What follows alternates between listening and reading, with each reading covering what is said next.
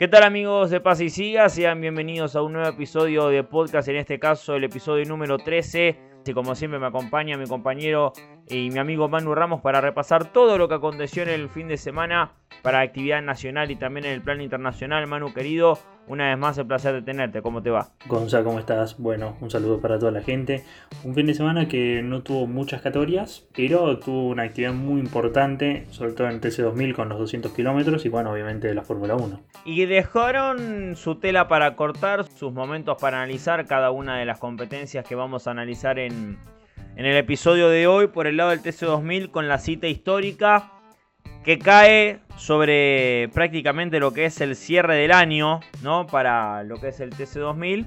Y bueno, y una cita que no era quizás una más en el calendario de la Fórmula 1 porque Singapur era la primera chance que tenía Max Verstappen para poder coronarse campeón. No fue así, así que todo hace indicar que em, va a, a trasladarse dicha coronación a Japón si es que de nuevo Max Verstappen y Red Bull no tienen un fin de semana tan, tan complicado.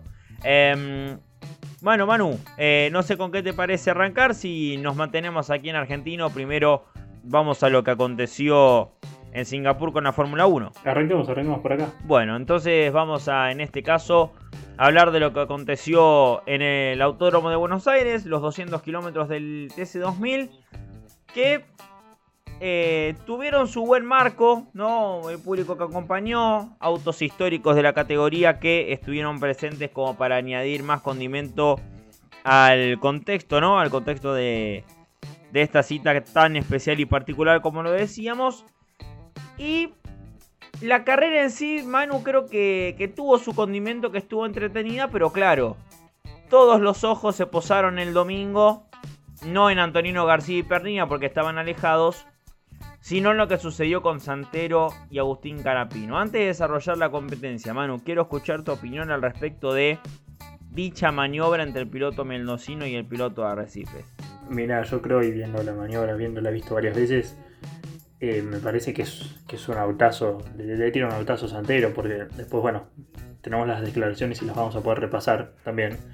Eh, Santero no es que dice, viste, por ahí puede pasar, ¿no? Que, los autos se enganchen o también puede pasar de que al pasarlo uno muy cerca al otro, ¿viste? se genera alguna turbulencia o algo así y pierda o se mueva volante.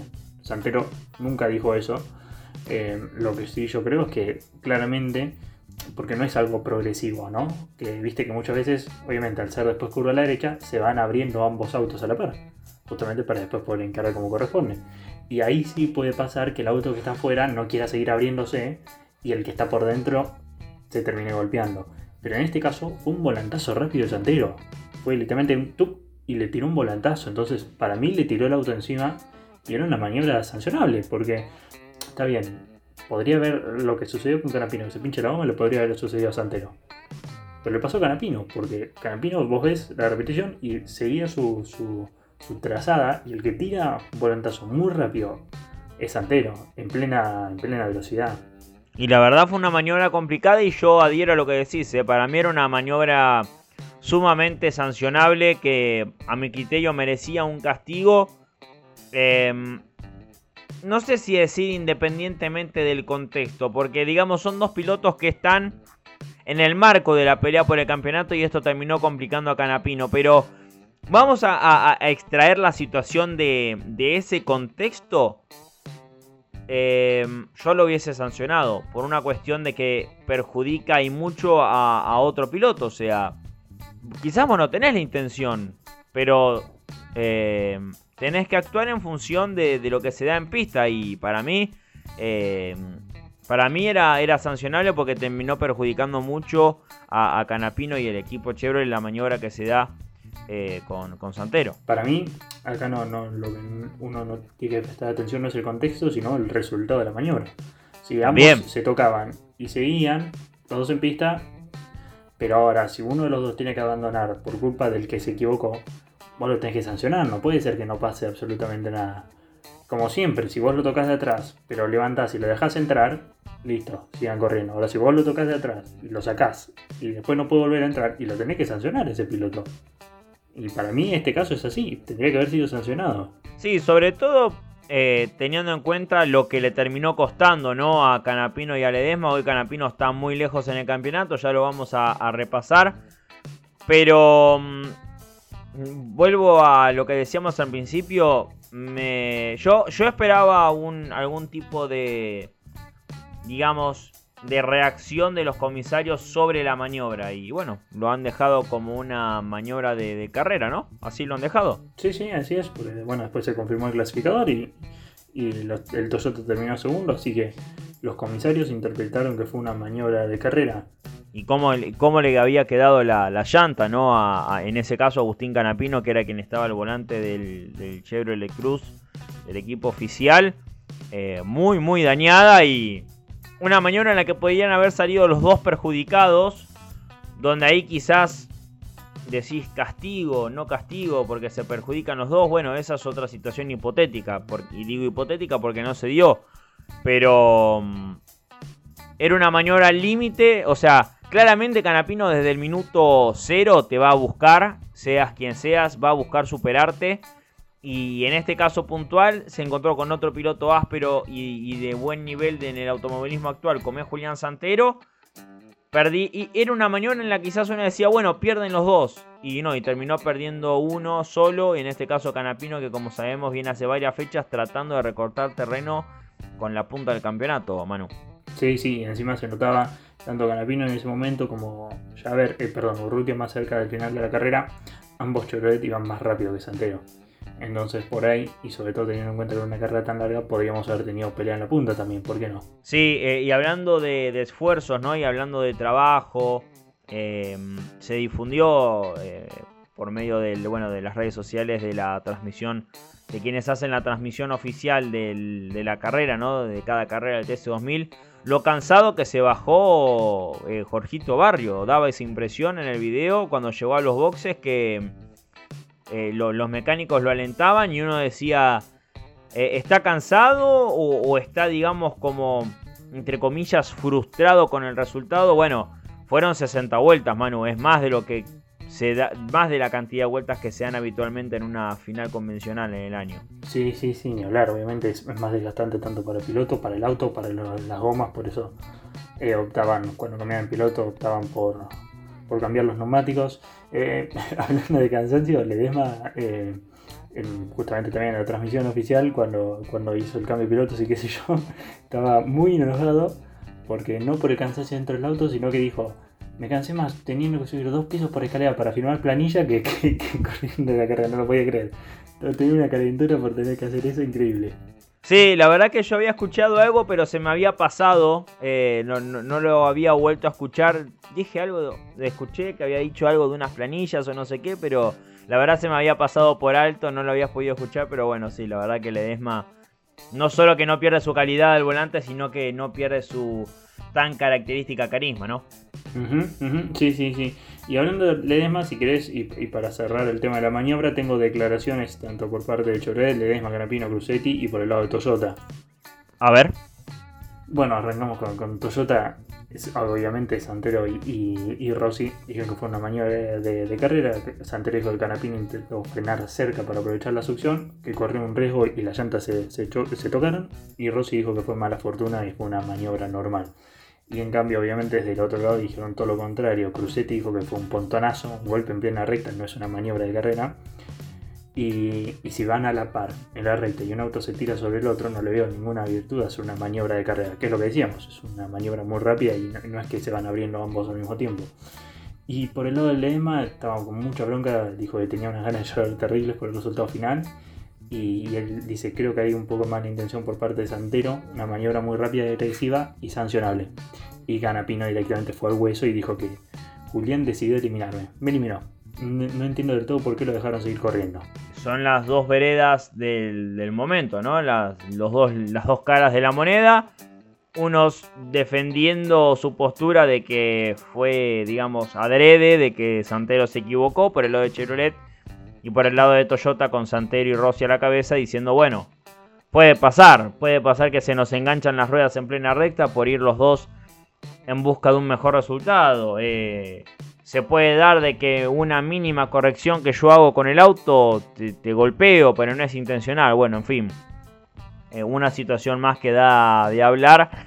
En una carrera que ya venía teniendo mucho condimento, decíamos, eh, tuvo esta polémica, Manu. Sí, sí, sí, sí. Y es una lástima no solo por, por la carrera, sino por, por el campeonato, ¿no? Porque también Pernilla sacó una diferencia importante. Eh, y Canapino, que era el que, más estaba cerca de pelearle, ahora cayó al cuarto lugar.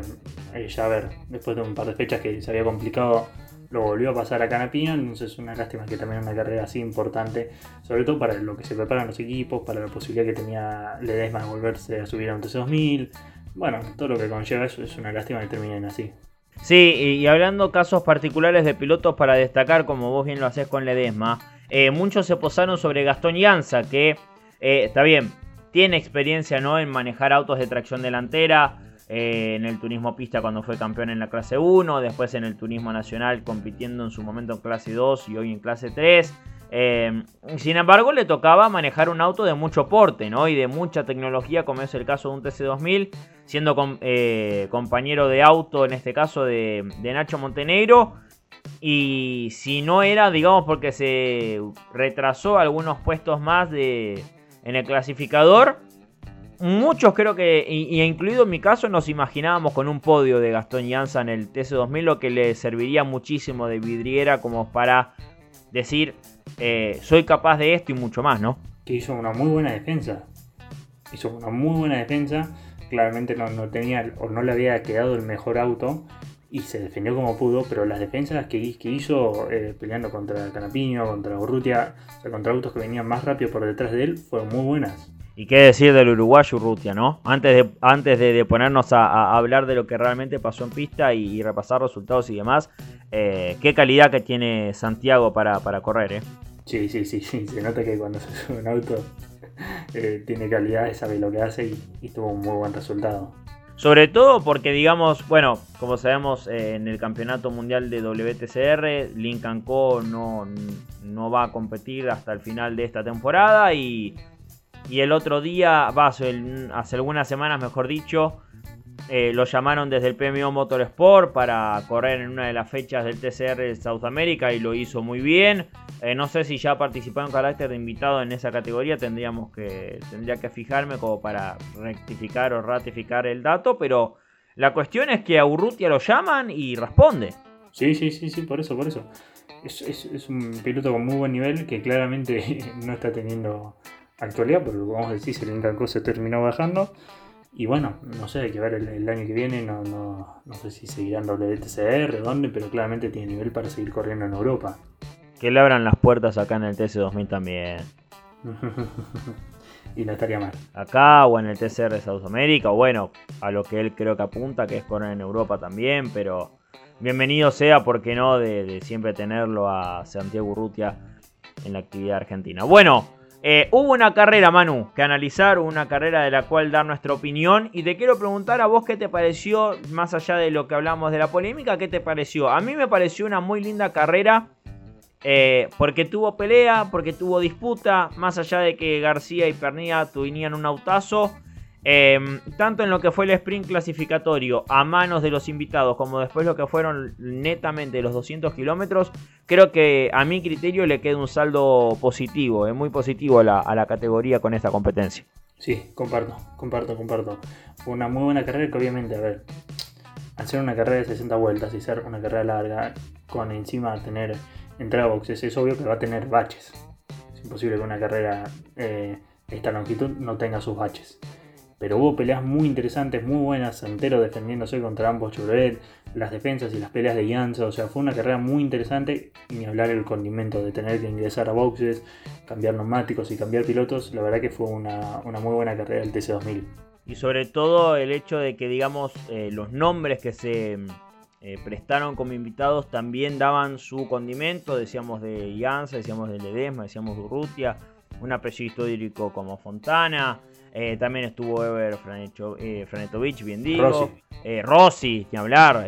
una vez más la disputa Rossi-Canapino en pista. Bueno, en este caso fue Santero-Canapino, pero sin dudas que daba todo un marco para hacer una muy buena competencia. Y creo que, bueno, a partir de lo visto por la transmisión, hay que decirlo así, eh, se vio muy, un gran, un, muy lindo espectáculo para felicitar a la categoría. Sí, sí, me parece que eh, la categoría está llegando a un cierre de año que uno comparándolo con todas las incertidumbres que había a principio de año, el balance debe ser muy positivo. Sí, sobre todo teniendo en cuenta que aún quedan dos carreras, una de ellas se dice que será en el Cabalén y después tenés el cierre en Concepción del Uruguay, así que creo que tiene todo el TC2000 para aprovechar el buen envión que viene teniendo y más después de lo que fue la fiesta de los 200 kilómetros para cerrar el año de una, de una gran manera.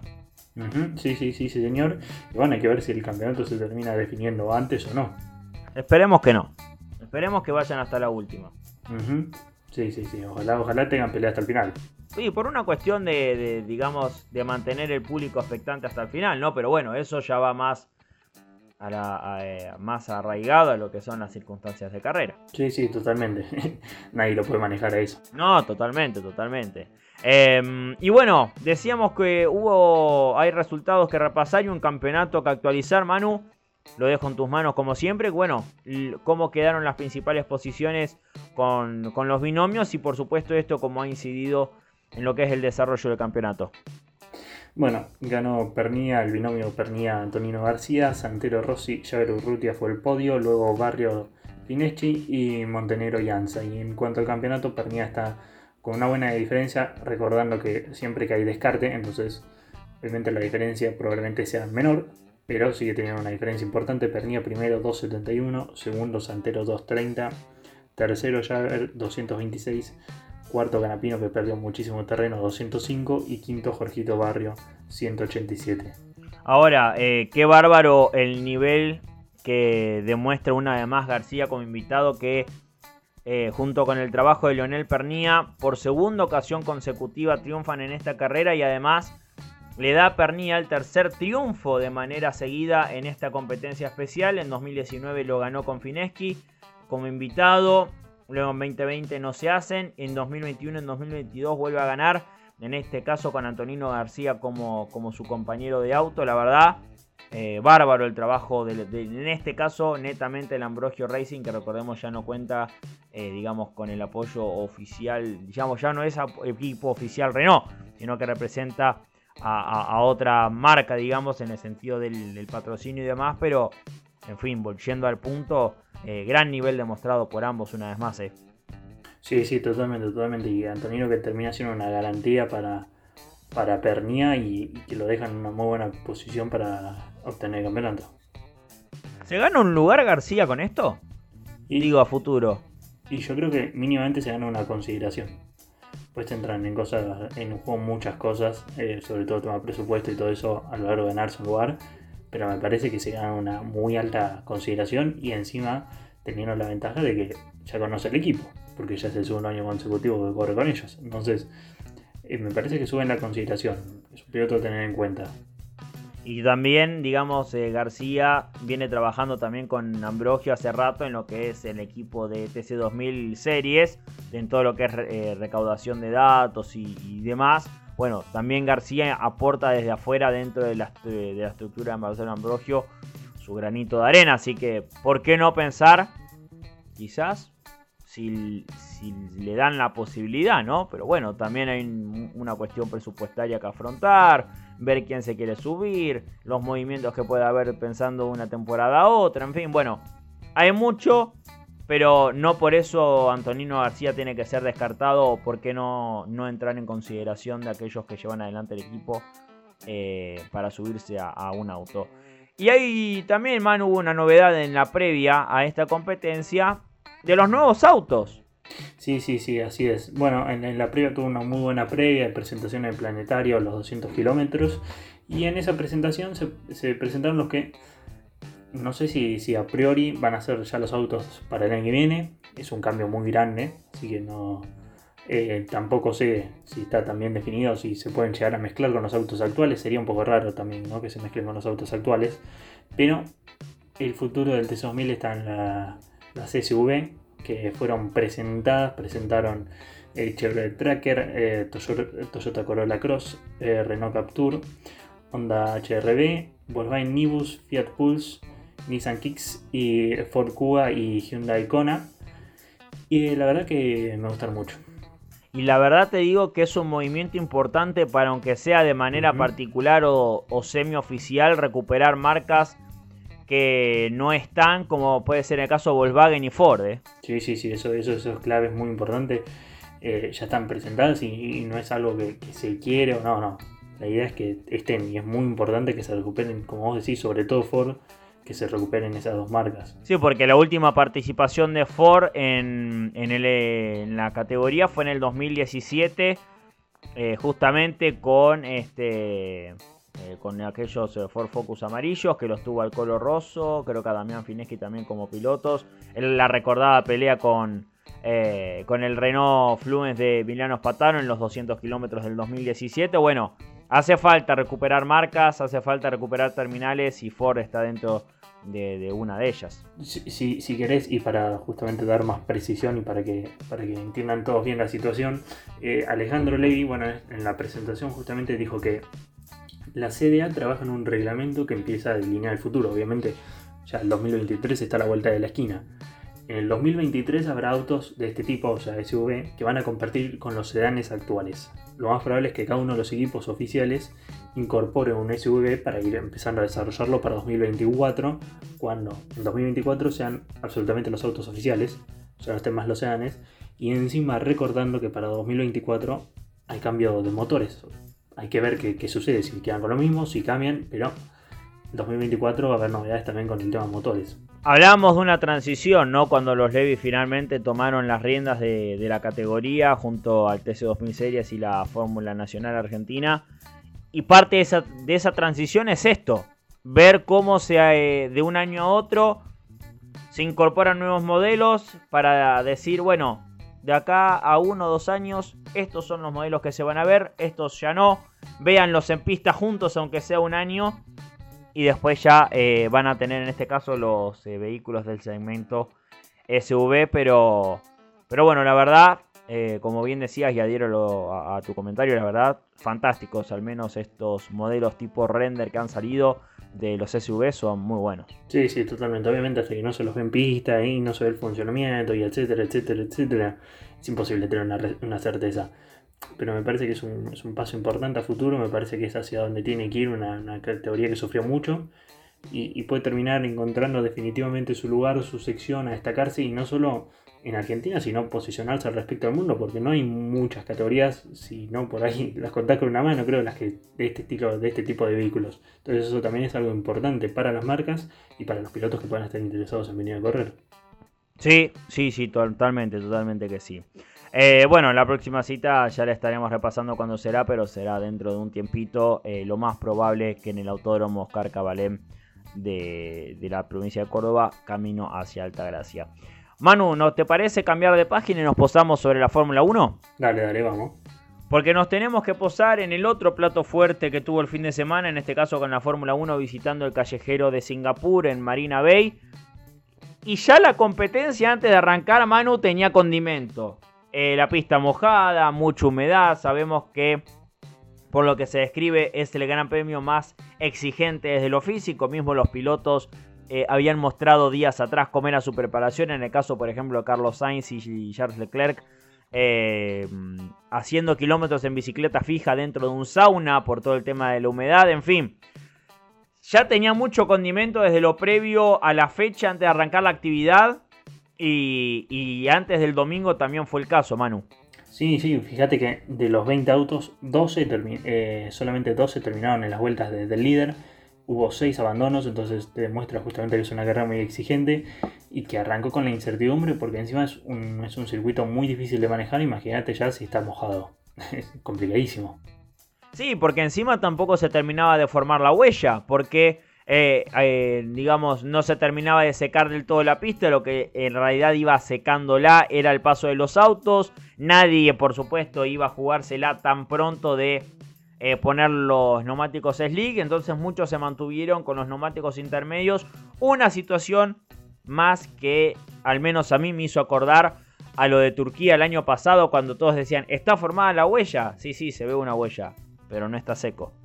Y sí, sí. el que se la terminó jugando fue Russell, pero se la jugó no, no al principio de la carrera, sino se la jugó muy tarde y se notaba que al principio le costó, le costó bastante agarrar ritmo, calentar los neumáticos y que se termine realmente formar la huella para que eh, tuvieran sus frutos justamente el cambio anticipado de, neumáticos. Sí, la verdad que bueno, Russell estaba muy atrás, eh, era arriesgar, era jugarse la mejor carta, que en este caso, bueno, no terminó dando los resultados que esperaban. Sí, después se comenzó a ver que Russell comenzaba a hacer tiempos lógicos de punta, pero claro, ya estaba muy lejos siquiera de poder eh, escalar alguna que otra posición, pensando aunque sea en terminar dentro del top 10. Y hay que hablar, Manu, de Sergio Checo Pérez, porque eh, la verdad los callejeros le caen muy bien.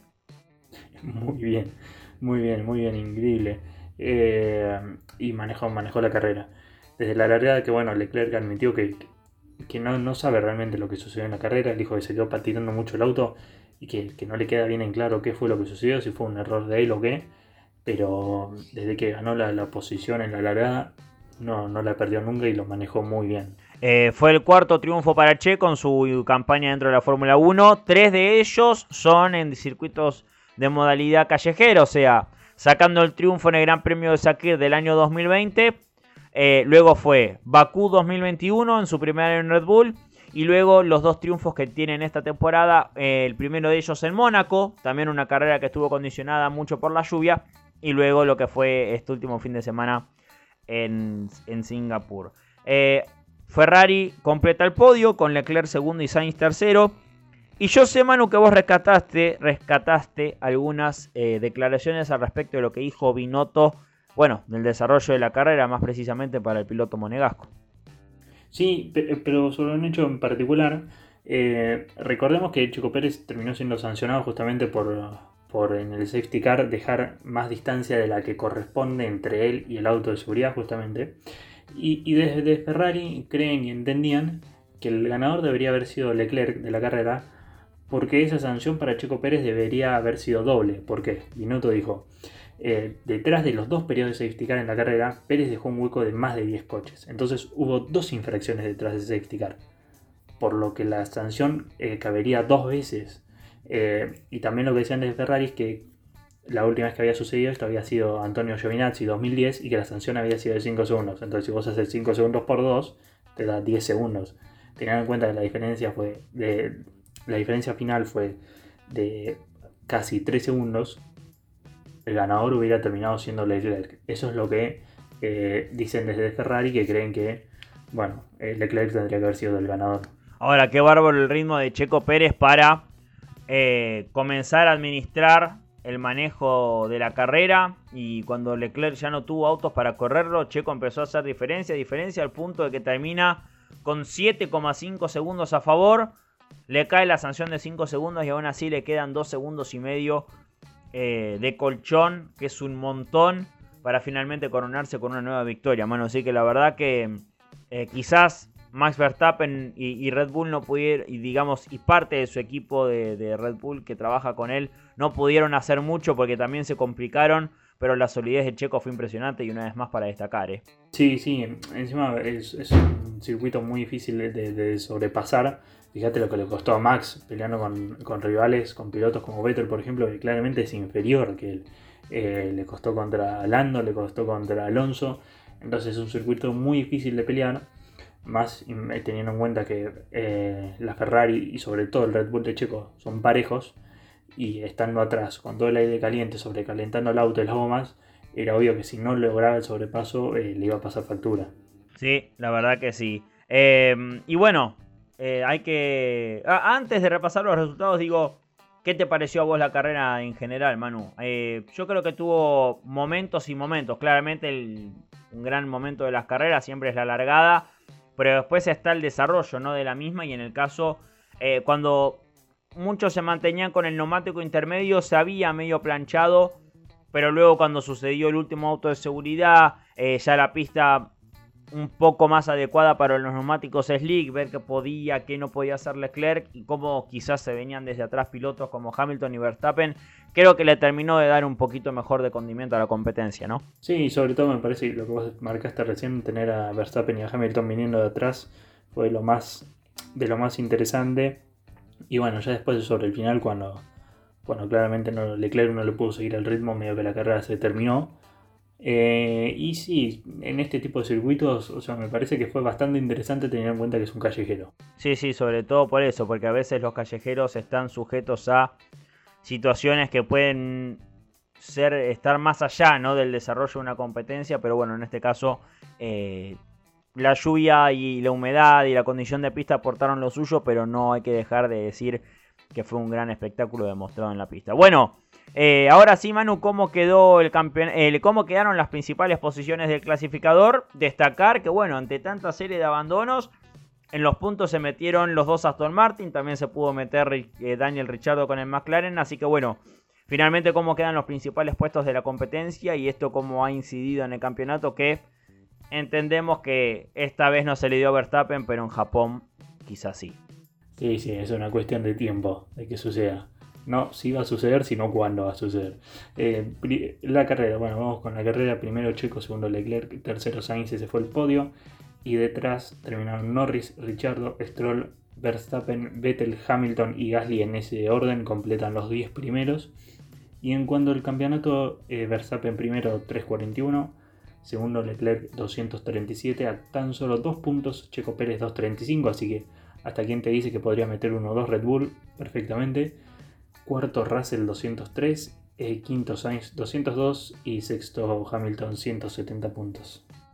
No solo que hay diferencia del primero a, su primer escolta, sino que también hay un colchoncito importante del tercero hacia el quinto lugar, en este caso, ¿no? Eh, Checo tiene también un buen colchón de puntos con respecto a Russell Sainz y ni hablar de Hamilton como para, bueno, Checo también poder asegurarse, ¿por qué no?, culminar una temporada de Fórmula 1 dentro de los mejores tres. Sí, sí, sin duda, sí. Y para mí a este ritmo, candidato para ser el subcampeón vale mucho, ¿no? Para un piloto como Checo que la peleó mucho, eh, ser subcampeón o no. Sí, sí, totalmente, totalmente. Y, vale también para demostrar justamente lo que vale para el equipo, teniendo en cuenta que tuvo un año mucho más problemático de Verstappen. Sí, sí, sí, totalmente. Así que bueno, veremos cómo se desarrolla lo que queda de la temporada para el piloto mexicano. Eh, Manu, eh, lo último para mencionar antes de cerrar es lo que se viene este fin de semana, lo más destacado, segunda fecha de la Copa de Oro y Copa de Plata para el turismo carretera y el TC Pista respectivamente. En Comodoro Rivadavia vuelve el escenario patagónico luego de su última vez eh, en un calendario del turismo carretera y TC Pista en el año 2017. En ese caso la victoria fue para Josito y Palma eh, con Torino.